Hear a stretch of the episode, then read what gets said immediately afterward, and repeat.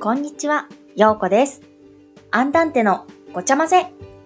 この番組は多趣味な私が好きなことについて語るラジオです。好きな思いは人を幸せにできる素敵なパワーです。仕事、趣味、様々なジャンルからテーマを一つ決めてお話ししていきます。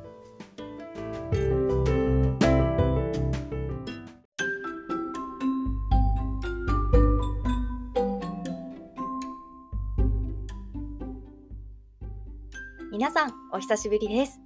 アンダンテのごちゃ混ぜ、パーソナリティのようこです。皆さん、2021年も5月の半ばとなりました。あっという間に2021年が半分まで来ていますね。月日の経過の速さを感じています。さあ、今日久しぶりのポッドキャストは、触れることについてお話ししていきたいと思います。肌に触れる。心に触れる、触れる大切さについてお話を進めていきますね。私が開催している親子ふれあいリトミックアンダンテでは、親子の触れ合いをとても大切にしています。親子の触れ合いは心の触れ合いになると考えているからです。同じ時間、同じ経験を親子で共有できるのは本当に限られた時間です。だからこそ、その大切な時間にたくさん親子で触れ合えるように、リトミックの内容を考えています。また、アンダンテでは、おうち遊びのバリエーションを増やすリトミックとして、毎日の生活の中に自然と音楽遊びが溢れますようにという願いも込めています。触れ合いが大切だけど、どうやってお家で触れ合いをしたらいいのかなと悩むお母さん、父さんもいると思います。触れ合いは意外といろんなところでできます。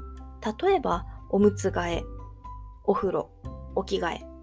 必ず肌に触れる時間って一日の生活であると思います。その時にアンダンテでやったリトミック遊びを肌に触れながら一緒にすることで毎日毎日当たり前のように自然と生活習慣として音楽が触れ合えるようになっていきます。無理のない範囲でとても大事です。無理せず、無理のない範囲で毎日の生活に肌の触れ合い時間が持てるお手伝いをアンダンテのリトミックでできたらいいなという思いがベースにあります。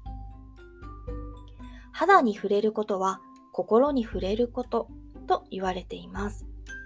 小学生の娘は私からハグすると残念ながらもう嫌がったりするんです。寂しいですよ。でも、抱っこして、ハグしてと時々言ってくれます。やっぱりね、気持ちが落ち着かない時とか何か不安があった時とかは娘から抱っこして、ハグしてと言ってくれます。その時には私はもうすぐ対応するようにしています。私が子育てで一番大事にしていることは、この触れ合いです。抱っこして、ハグしてと言われた時に、もう小学生なんだから、もう何歳なんだからと言わずに、抱っこすることを意識しています。抱っこはすぐできる触れ合い。すぐお互いの気持ちを安定させることができます。うん。抱っこはね、大事にしてます。こう、仕事してたり、キッチンでね、料理してる時とかでも、ママ抱っこって言われたら、もう手を止めてすぐ抱っこするということだけは心がけています。他の部分では、あの、しっかりしたお母さんとは言えない私ですが、抱っこして、おんぶしてとか、そういう肌の触れ合いの要求に対してだけは即対応するようにしています。ね、私の方から抱っこしてって言って、いやーって言うんですけど、抱っこしてって言われた時はすぐ抱っこすると、安心するのか、うん、ありがとうって言って、また一人ね、遊んだり勉強したり戻っていったりするので、肌の触れ合いっていうのは、何年経っても、何歳になっても大切にしたいことだなと、日々の生活からも感じています。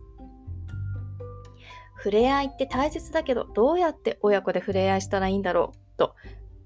ね、方法を悩まれるお父さん、お母さんがいましたら、親子ふれあいリトミックアンダンテでは、オンラインでリトミックも経験することができますので、もしよかったらオンラインレッスンでも触れ合いいっぱいお伝えできますので、オンラインリトミックレッスンもよろしくお願いしますね。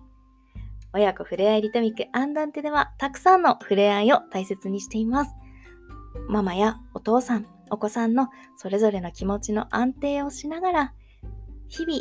音楽に触れ合える環境を作っていきたいなと思っております。それでは、今日のテーマは肌に触れる、心に触れる大切さについてお話ししました。もしこんな話をしてほしいよ、などリクエストがありましたら、お気軽にメッセージ、Twitter の方でも募集しておりますので、よろしくお願いします。それではまた次回、アンダンテのごちゃ混ぜで会えることを楽しみにしております。それではまた、バイバイ